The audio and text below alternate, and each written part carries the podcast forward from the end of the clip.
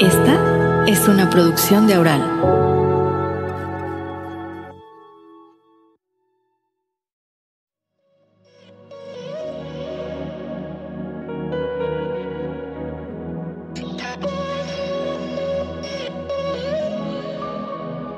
Bienvenida. Te saluda Lola Alviar o también Lolita y en este podcast dirigido a mujeres de 40 y más, trataremos con los mejores especialistas los temas relacionados con la salud, la belleza, el crecimiento personal y más.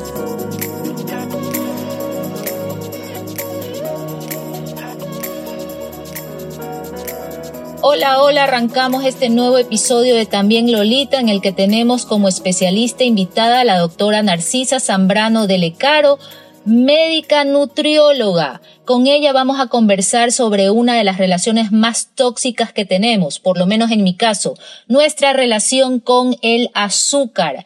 ¿Por qué debemos disminuir su consumo y cómo lograrlo? Narcisa, gracias por estar aquí. Gracias, Lolita, por invitarme a tu programa. La verdad es que es muy importante consumir carbohidratos. El azúcar es un tipo de carbohidrato, pero es un carbohidrato refinado. No es que tenemos que satanizarlo, porque sí se puede consumir azúcar.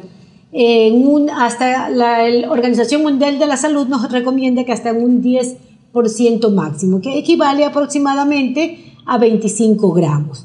Eso es poquito, pero el gusto al azúcar y a la sal, o a lo dulce y a lo salado, es un gusto creado. Es decir, que si tú desde niña te acostumbras a consumir pequeñas cantidades de azúcar o de sal, no vas a extrañar cuando no tengas que consumir el azúcar, pero sí hay que consumir azúcar. ¿Por qué razón? Porque nuestro cerebro necesita 130 gramos de glucosa para extraer la energía que necesita. No necesariamente tiene que ser el azúcar refinada, puede ser cualquier tipo de carbohidrato. Puede ser también la miel, que es, es, muy beneficiosa para nuestra salud, que tiene propiedades beneficiosas. Entonces, no necesariamente tiene que ser el azúcar añadido, el azúcar blanca, puede ser la miel, puede ser algún otro tipo de carbohidrato, como por ejemplo la lactosa que se encuentra en los niños, en la leche, perdón, que toman los niños y que es indispensable para su alimentación en una primera etapa. Ya. La Organización Mundial de la Salud, como usted dice, recomienda no más del 10%, de nuestras calorías que vengan de azúcares libres. ¿Qué son los azúcares libres? Los azúcares libres son aquellos que se les ha extraído de su componente original, como podrían ser las frutas. Esos son los azúcares libres. Y el azúcar añadida es un azúcar libre que se añade a los alimentos, ya sea bebidas, eh, ya sea postres o a cualquier tipo de alimento, por ejemplo la salsa de tomate. La salsa de tomate tiene azúcar añadido. Entonces no solamente son los postres o son las bebidas eh, gaseosas o las bebidas, eh, los jugos endulzados, sino que también puede ser otro tipo de alimento al cual se le agrega azúcar para quitar su acidez. ¿Cuáles son, por qué la Organización Mundial de la Salud hace esta recomendación? ¿Cuáles son los efectos nocivos para la salud eh, de este consumo no moderado de azúcares libres. La industrialización, la vida agitada que llevamos ahora, nos ha llevado a que nosotros consumamos muchos alimentos que ya vienen procesados. Y el azúcar podría ser uno de los aditivos que se pone a los alimentos para preservarlos. Entonces, eh, si tú vas al supermercado, vas a coger las cosas que contienen azúcar seguramente porque vas rápido, estás apurada, coges el jugo, coges, como te decía antes, la salsa de tomate, el postrecito para mandarle al niño de lunch. Entonces, el consumo de azúcar desde la industrialización hasta ahora, pues ha empezado a aumentar en demasía. Tal es así que ciertas estadísticas demuestran que en Estados Unidos el consumo de, de, azúcar por persona, sea no solamente en Estados Unidos, sino en varios países desarrollados, se ha incrementado enormemente. Entonces, esto nos lleva a ganar más peso y el ganar peso, el estar con un abdomen globuloso, hace que nosotros seamos más propensos a tener diabetes, a tener hipertensión, accidentes cerebrovasculares, a tener enfermedades cardíacas y ciertos tipos de cánceres, como por ejemplo el cáncer de mama y el cáncer de colon, entre otros. ¿Y de qué manera el factor edad, porque este es un podcast eh, dirigido al grupo de mujeres de 40, 50 años, ¿de qué manera el factor edad es un riesgo asociado a estas enfermedades que usted acaba de mencionar? Bueno, eh, al aumentar la edad, eh, va aumentando el riesgo de ganar peso porque ya no te mueves tanto, porque hay cambios hormonales, entonces somos más sedentarios. Y si nosotros comemos más azúcar, lógicamente vamos a engordar más, sobre todo nuestro abdomen, vamos a perder esa cintura finita que teníamos cuando éramos adolescentes, entonces vamos a aumentar el riesgo de contraer diabetes. Y si comemos más azúcar, lógicamente, ese azúcar que estamos comiendo en demasía lo vamos a almacenar en nuestro organismo, especialmente en el hígado, transformándose este hígado al comienzo en un hígado graso, pudiendo llegar hasta la cirrosis. Pero ¿qué es importante recalcar aquí? Que tengamos en cuenta. Yo hablé de la cintura fina. Entonces, cuando yo empiezo a engordarme, generalmente empiezo a engordarme de la barriga, de la cintura. Entonces, esta cintura, más de 80 centímetros en la mujer a nivel de ombligo y más de 90 centímetros en el hombre, nos hace más propensos a tener diabetes. Primero aparece pues la resistencia a la insulina, que es el paso previo a ser diabético. Yo estoy gorda, con una cintura grande, entonces eso aumenta mi riesgo de ser diabético. Pero deben de pasar unos 10 a 15 años que yo tenga esta resistencia a la insulina para posteriormente desarrollar diabetes.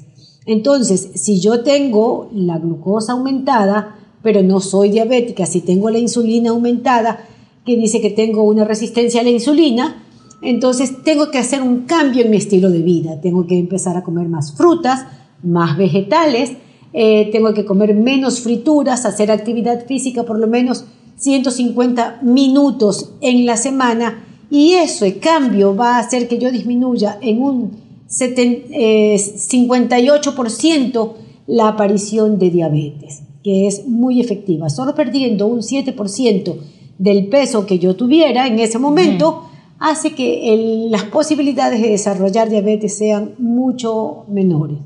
Para que nuestras escuchantes lo tengan claro, porque no todo el mundo pues maneja los conceptos médicos o de repente no están muy empapados, ¿ya? ¿Cuál es la relación? Azúcar, insulina igual diabetes. Ya. Cuando yo ingiero bebidas dulces o cuando como postres o cuando tomo mi café con mucho azúcar, ocurre que, bueno, la glucosa entra, el azúcar que eh, entra en mi estómago, se absorbe. Al pasar al torrente sanguíneo, se libera insulina. La insulina es liberada por el páncreas. La insulina va a actuar sobre la glucosa, haciendo que penetre en la célula. Cuando yo como demasiadas cosas dulces, mucho azúcar, el nivel de glucosa en la sangre se va a elevar y aunque mi páncreas produzca mucha insulina, no va a ser suficiente.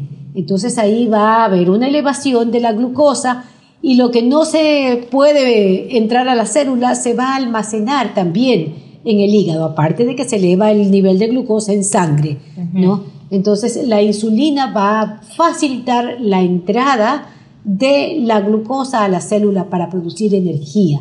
Cuando yo pienso, cuando hablo, cuando me siento, cuando camino, necesito energía y esa energía se la va a dar al cuerpo la glucosa, pero siempre y cuando pues tengo una insulina que le permita actuar.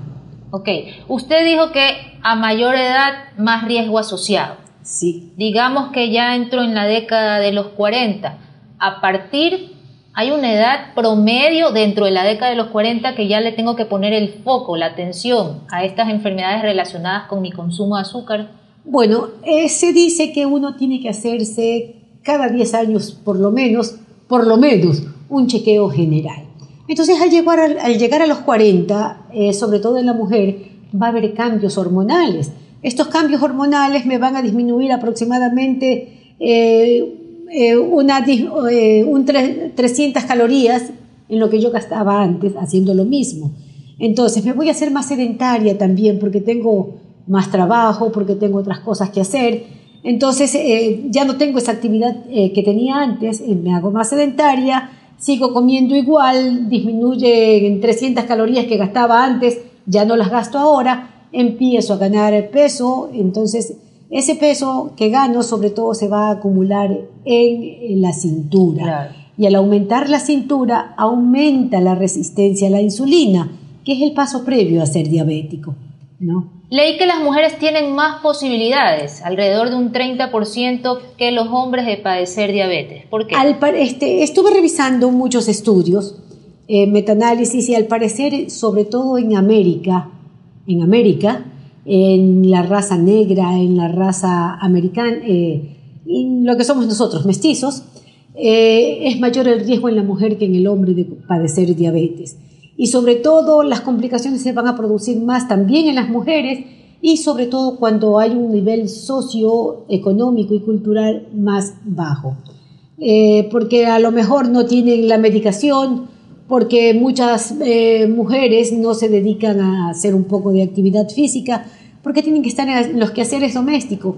Entonces, eh, ese estrés y la falta de actividad física hace que ellas tengan más complicaciones en el futuro y posiblemente hasta la falta de alimentación, eh, de medicación. Entonces eh, eso va a complicar más, que ellas van a morir más de infartos si es que padecen de diabetes.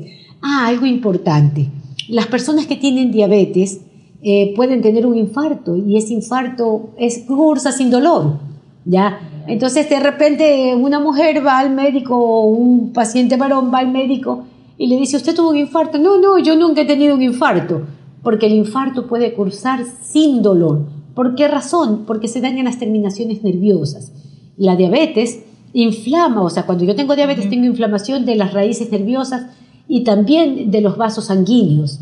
Entonces, eh, a lo mejor mis vasos sanguíneos, mis raíces nerviosas están dañadas y no sentí el dolor. Y no lo sabemos. Entonces es importantísimo, muy importante para las personas que están escuchando es que tomen siempre una medicación llamada estatina, que sirve para el colesterol, aunque tengan el colesterol bueno, eh, normal, no en buenas eh, cifras. O sea, estamos hablando, por ejemplo, eh, yo soy diabética. Ya, pero si yo soy diabética, tengo que tomar de por vida una medicación que se llama estatina, que me sirve para el colesterol. Aunque yo tenga mi colesterol normal, debo tomarla de por vida. Leía también que las mujeres son más propensas a diabetes por si en el pasado tuvieron, por ejemplo, una diabetes gestacional, o si han sufrido, sufren, que es, el, es mi caso, el síndrome de ovarios poliquísticos. O sea, yo no tengo diabetes, a mí no me han diagnosticado, pero yo tengo ovarios poliquísticos. ¿Y tienes papá, mamá diabéticos? No. Ya. Eh, las mujeres que tuvieron eh, una diabetes estacional, cuando ya dan a luz, generalmente desaparece esa elevación de la glucosa, pero en una mínima cantidad puede persistir. Ya, por lo tanto, se recomienda a las mujeres que tuvieron diabetes estacional que por lo menos una vez al año se hagan un control de glucosa, ¿no? Entonces, eh, puede que nunca la desarrolles, pero también hay unas posibilidades de que sí la desarrolles. Y una, acuérdate que se quedó ya con la diabetes de por vida. Pero entonces siempre hay que hacerse un chequeo. Eh, los ovarios poliquísticos y, las diabetes, y la diabetes también están relacionados, pero no necesariamente todas las personas que han tenido o que van a tener ovarios poliquísticos van a desarrollar diabetes.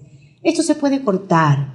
¿Por qué? Porque si yo llevo una buena alimentación y sobre todo tengo actividad física, hago actividad física todos los días, puedo prevenir la aparición de diabetes. Entonces es importantísimo una buena alimentación. No necesariamente tienes que ser flaquita, pero sí estar dentro de un índice de masa corporal que vaya de 18.5 a 24.9, ¿no? Y sobre todo hacer actividad física. Si tú tienes una mayor masa muscular que grasa, entonces el riesgo de padecer diabetes también va a disminuir. Pero si tú tienes más grasa, y si esa grasa está sobre todo a nivel de abdomen, si eres barrigoncita, entonces eso va a hacer que tengas más posibilidades de desarrollar diabetes. Ok, vamos a ver en este momento a un lado el tema diabetes, ¿no? Y vamos a, a, concentrarnos o a enfocarnos en las personas, digamos, que no padecen esta enfermedad. ¿En, ¿En qué se transforma el azúcar cuando ingresa al organismo? ese azúcar que yo ingiero, cuando ingresa a mi cuerpo, ¿cómo se metaboliza? ¿En qué se transforma? ¿Se transforma en grasa? A ver, cuando lo dijimos anteriormente, ¿verdad? Que cuando yo ingiero azúcar, ese azúcar se va a dar energía al cuerpo, pero la que sobra se va a almacenar en el hígado en forma de glucagón, ¿verdad? Que da lugar a la gluconeogénesis, es decir, que ese azúcar que está en el hígado en forma de glucagón puede eh, transformarse otra vez en glucosa. Eh, si en algún momento yo necesito, entonces voy a tomar reservas de aquí, ¿no? Entonces, eh, que se forma, se, se almacena en el hígado, pero cuando eh, está en exceso va a producir un hígado graso. Ya. O sea, porque muchas veces dicen es que ese azúcar que tú estás consumiendo se transforma en grasa. ¿Se transforma en grasa el azúcar? Claro, los triglicéridos, que es un tipo de grasa. Y los depósitos que tú tienes en el hígado son depósitos de triglicéridos. Ok. Es verdad y vamos a ver, esta pregunta me, interesa porque hay veces que la gente no lo hace por salud, pero sí lo puede hacer por vanidad estética. ¿Es verdad que el consumo excesivo de azúcar acelera el proceso de envejecimiento de la piel? Sí, sí. Hay pequeños estudios que demuestran que consumir mucho azúcar va a producir una pérdida de la elasticidad del colágeno y de la elastina. Entonces eh, hay que comer, pero con medida, todo con mesura. Nada que tú comas con exceso va a ser bueno. Entonces hay que comer azúcares, pero con mesura. 25 gramos como al día, como nos manda la Organización Mundial de la Salud. ¿Hay azúcares que pueden considerarse saludables? Por supuesto. Eh, la fructuosa, el azúcar de las frutas, es saludable. ¿Por qué razón? Yo me como la fruta, la fruta tiene fibra, la fruta tiene antioxidantes, tiene vitaminas, entonces ese tipo de azúcar es saludable. Es más, la, eh, la Asociación Americana de Diabetes recomienda que todos los pacientes diabéticos deben consumir frutas cada día, no importa la hora, porque te dicen que después de las 2 de la tarde la fruta se hace azúcar, eso es mentira. Esos son mitos. esos son mitos. ¿ya? Entonces, uno tiene que consumir frutas de 4 a 6 porciones al día. Y si tú quieres cambiar, por ejemplo, te digo, te doy un ejemplo, un carbohidrato tipo arroz, por una fruta lo cambias, es más saludable. ¿Qué hay del, azúcar que está de manera intrínseca, no en la fruta, sino por ejemplo en tubérculos, en cereales, en los lácteos? ¿Ese azúcar es saludable? Es saludable. ¿Por qué razón? Si yo hablo del azúcar que está en la remolacha o en la zanahoria. La remolacha es igual que la caña de azúcar de la cual se extrae la sacarosa, ¿verdad? Entonces, si yo estoy hablando de, esta, de este tubérculo, este tubérculo tiene fibra, este tubérculo tiene vitaminas, tiene antioxidantes y tiene minerales. Entonces no puede ser malo, es bueno, hay que consumirlo. Yo veo con mucha frecuencia que te mandan dietas en cual te quitan la remolacha, te quitan la zanahoria, porque eso te engorda, entre comillas, o te quitan la yuca. esa era mi, segunda, mi siguiente pregunta. No, te podemos tenerla en la dieta, consumirla. Es más, en el norte de Europa se consume mucha remolacha y tú ves que la gente no es gorda, la gente es saludable, hace ejercicio, entonces hay que comerla porque tiene fibra, porque tiene vitaminas, antioxidantes, tiene polifenoles, entonces eso va a ser saludable es, es la desinformación, ¿no? Porque no te comas una papa porque engorda, no te comas una yuca porque engorda, remolacha engorda, zanahoria engorda. Entonces yo digo que tenemos que estar a punta de, de hojas verdes nomás. Así es, son mitos. Tú necesitas consumir eso. Sin embargo, leía, y usted me corrige, que la fruta, pues como usted dijo, tiene fructuosa, pero el azúcar de estos tubérculos es glucosa. Y en este caso, pues la glucosa sí pasa por la sangre, en cambio la fructosa no. A ver, las frutas tienen fructuosa y tienen glucosa. No solamente tienen fructosa, tiene todo, pero la proporción varía. Así como la miel de abeja tiene fructuosa y tiene eh, glucosa. Pero todo, o sea, tú tienes que evaluar es todo. Entonces, tienes antioxidantes, tienes vitaminas, tienes otras cosas. Es más, hay estudios que demuestran que la miel de abeja consumida con moderación puede ser utilizada en los pacientes diabéticos sin alterar la glucosa, más bien tiende a, en ocasiones a disminuir los niveles de glucosa. ¿Por qué Y esto va a ser una pregunta tonta, pero creo que a la vez informativa. ¿Por qué el azúcar libre, el azúcar refinada, el azúcar blanca, Blanca. de mesa es nociva? O sea, si la sacamos de un producto natural, que es la caña de azúcar o la remolacha, ¿qué la hace nociva? A ver, el azúcar en sí no es nociva, es la cantidad de azúcar que consumimos y con qué lo combinamos. Entonces, eh, por ejemplo, yo voy a hacer un postre, una torta, en la cual le pongo azúcar, le pongo mantequilla y luego le pongo un baño de, de lo que sea, bañado, pero con una concentración de azúcar súper alta. Eso te va a hacer daño. Pero si tú consumes azúcar en pequeñas cantidades, no hay problema. ¿ya? Aunque sea blanca. Aunque sea blanca. No hay ningún problema. Eh, la Asociación Americana de Diabetes permite el uso de azúcar en pacientes diabéticos, pero siempre dentro de un límite de calorías. Es decir, que si yo necesito 1200 calorías, puedo consumir, por ejemplo, dos cucharaditas de azúcar que las voy a restar del resto de las calorías totales del día, ¿verdad? Entonces, siempre con un límite.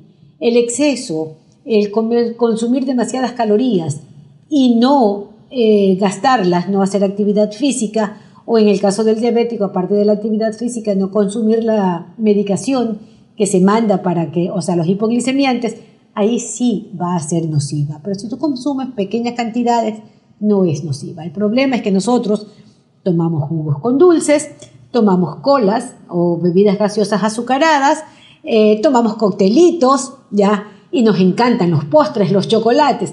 Entonces, si tú sumas todo eso, aparte de la vida sedentaria, el estrés que tienes en la oficina, corre aquí, corre allá, que todo el estrés que tenemos en el día, entonces eso va a ser nocivo junto con el azúcar. O sea, va a potenciar la no- el, el efecto nocivo del azúcar. Pero esa azúcar refinada no tiene ningún valor nutricional. No, es lo que se llaman las famosas calorías Vacía, vacías. que no es lo mismo pues que la fructuosa, ¿no? Exactamente. No tiene vitaminas, no tiene minerales, no tiene antioxidantes, simplemente es un saborizante, digamos, por así decirlo, ¿no? Y en ese sentido marcaría la diferencia, aunque no es un producto 100% natural, marcaría la diferencia que en lugar de azúcar blanca, consumir azúcar morena o consumir panela. Da lo mismo. Da lo mismo. Da lo mismo. Da ¿Ya? lo mismo, sí. A veces te recomiendan el azúcar morena, que es más saludable, pero el azúcar morena lo que te le añaden es melaza, ¿verdad? Que igual es un derivado de, de la caña de azúcar, la melaza. Entonces, en calorías son iguales Ok. y ambas son vacías. Bueno, Narcisi, como yo le decía, mi nombre es Lola y soy adicta al azúcar. ¿Es así? ¿El azúcar produce adicción? Sí, O sea, El el, azúcar- organismo, perdón que le interrumpa, ¿el organismo pide que le demos azúcar o es algo más emocional? Ya. El organismo pide que tú consumas azúcar porque sí produce adicción. El azúcar, la glucosa, que genera el azúcar, se fija a los receptores que tienen, o sea, en el cerebro se fija en donde se fija la dopamina. Y la dopamina es una hormona que te va a producir sensación de bienestar, de placer. Entonces, cuando tú comes ese dulcecito que te pide el organismo, es porque tu cerebro te lo está pidiendo por la, o sea, por esta fijación que hay en los receptores donde está la dopamina que produce bienestar. O sea, que es verdad esta especie de síndrome de la abstinencia que uno puede sentir Te puede cuando... dar dolor de cabeza, es como cuando tomas café Ya. y dejas de tomar café, entonces te duele la cabeza hasta que vuelvas a tomarte la tacita de café hasta- y con azúcar, O hasta acostumbrar a nuestro cuerpo que no poco a consuma. poco, exactamente. Ok, y esta adicción al azúcar se puede dar, por ejemplo, con los alimentos que tienen el azúcar intrínseca o solamente se da con estos alimentos que tienen eh, esta azúcar refinada que sin duda nos va a dar un sabor más placentero. Generalmente se da con la azúcar refinada, pero también he visto que hay personas que mueren por una fruta y si no se comen la fruta están de mal genio, se sienten mal, entonces a la larga vendría a ser eh, prácticamente lo mismo, ¿no? Pero cuando tú revisas la literatura no te habla de las frutas, Claro. solamente habla del azúcar refinada. Y bueno, Sí. pues si somos adictos al- al- al- a, una, a, la, a la sensación dulce que nos da una fruta, en todo caso estamos hablando de un alimento saludable, pues, Sí. ¿no? que no nos generaría pues algún efecto nocivo. Más bien sería beneficioso. Correcto, correcto.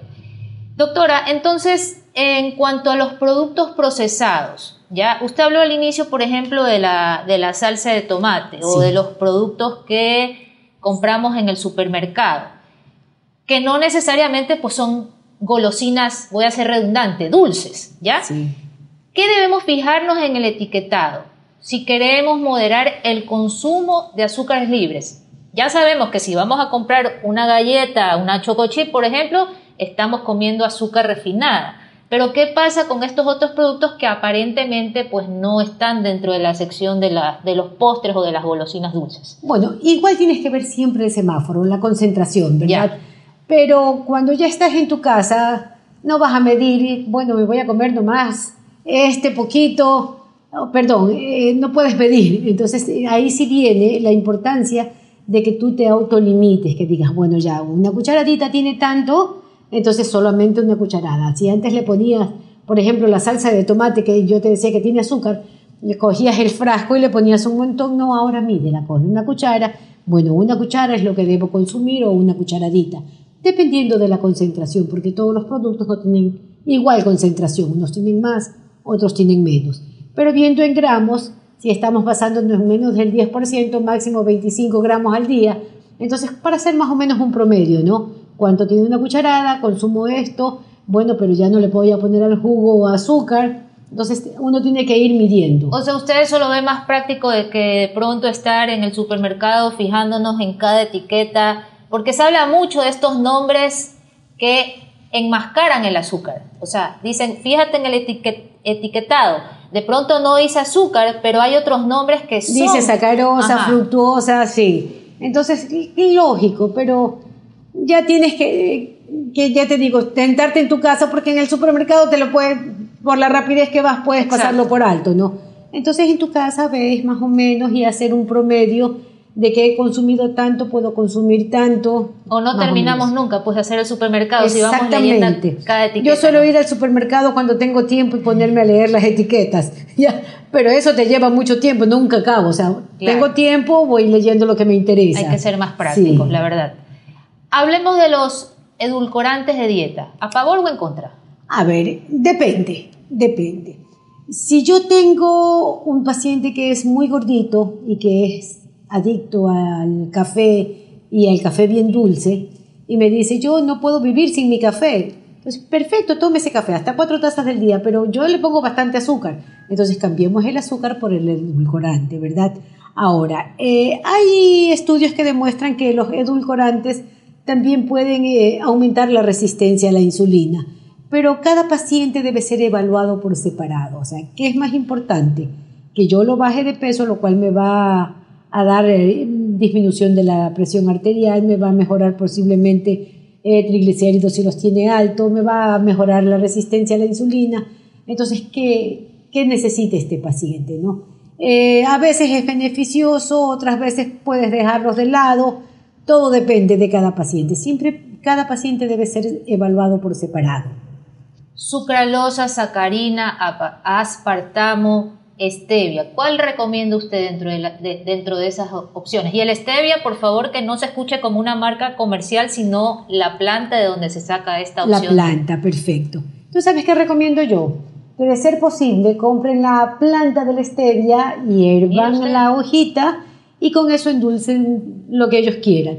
Porque una vez que tú, o sea, procesas la planta de la stevia, viene a ser igual que las otras azúcares. Un Entonces, químico procesado. Exactamente. Y a la larga no va a ser bueno a la salud Bueno, consumir químicos. Exactamente. Entonces, mejor es el agüita de, Y es fácil encontrar Es esa fácil. planta. Por supuesto, en, en, en el kiwi. Yo siempre voy Me a voy a comprar fijar, ahí. me voy sí, a fijar. ahí venden, ahí venden. Un, un comercial para el kiwi. Entonces, las colas de dieta que llevan estos edul- edulcorantes que te dice que son cero calorías, Ajá, son cero calorías. Son cero calorías. Pero mira, eh, existe un famoso estudio, el estudio de las enfermeras, que se lo, llevó a cabo, se lo lleva a cabo todavía por muchos años, tiene como 20 años, y en el cual se estudian más de 250 mil enfermeras, mucho más. Entonces, eh, se demuestra aquí que las que toman cola normal y las que toman cola de dieta desarrollan hipertensión con el paso de los años.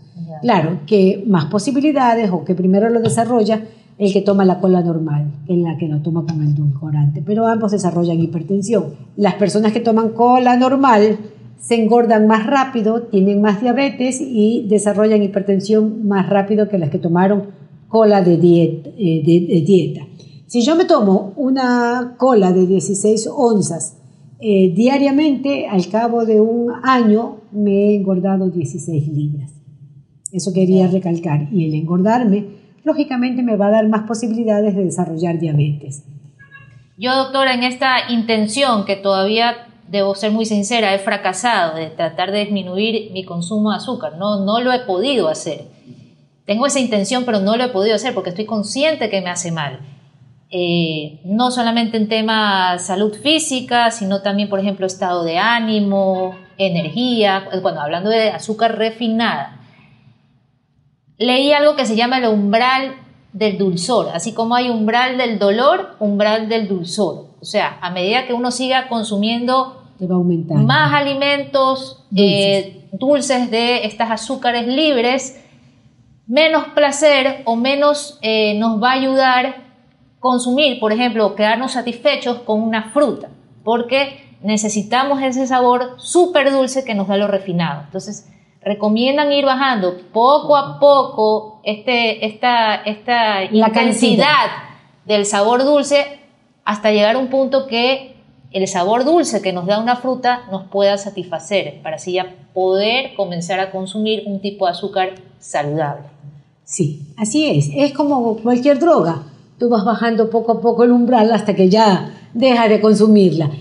¿Cuáles serían los sustitutos saludables del azúcar? Un sustituto saludable del azúcar podría ser, como dijimos, la, la stevia hervida, el agua de la stevia, podría ser la miel de abeja, pero siempre consumido en cantidades moderadas. Un buen sustituto es la miel de abeja. Y como dije al comienzo, el gusto al azúcar es un gusto creado. Si yo empiezo a bajar el consumo de azúcar, veremos que llegará un momento en que casi no será necesario usarla. Por ejemplo, nosotros los ecuatorianos tomamos el café con azúcar, pero los colombianos toman el café sin azúcar, ellos lo encuentran delicioso, pero si nosotros lo tomamos sin azúcar nos falta algo, ¿no? No es el delicioso café. Entonces, son gustos creados. Y por ejemplo, si queremos darle un toque dulce a un postre hecho en casa, la única alternativa sería, por ejemplo, este, el stevia, la plantita, o hay otras maneras de poder endulzar, aparte del stevia y la miel. Puedes utilizar el azúcar, pero en pequeñas cantidades. No poner algo que tú pruebas y sientes el azúcar muy claro. No, algo que dé un toque de azúcar. O sea, no satanizar el azúcar, porque podemos utilizarla, pero en pequeñas cantidades.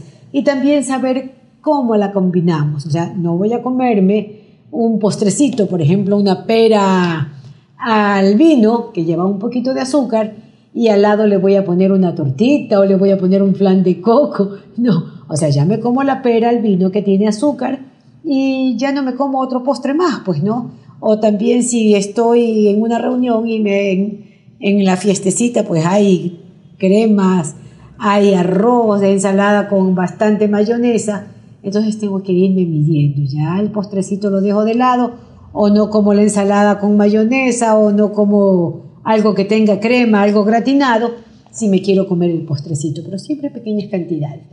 Yo siempre recomiendo a los pacientes que no pueden dejar de comer un postre, que cuando salen pidan un postre, pero si hay seis personas pidan seis cucharitas, de tal manera que el postre se reparte entre las seis personas, tú llevas el saborcito en la boca, te quedaste satisfecha, pero no te comiste esa cantidad de calorías tan grande. En la vida hay que ser práctico, ¿no? Entonces hay que dar soluciones, no puedes decir, no, no comas porque eso es malo.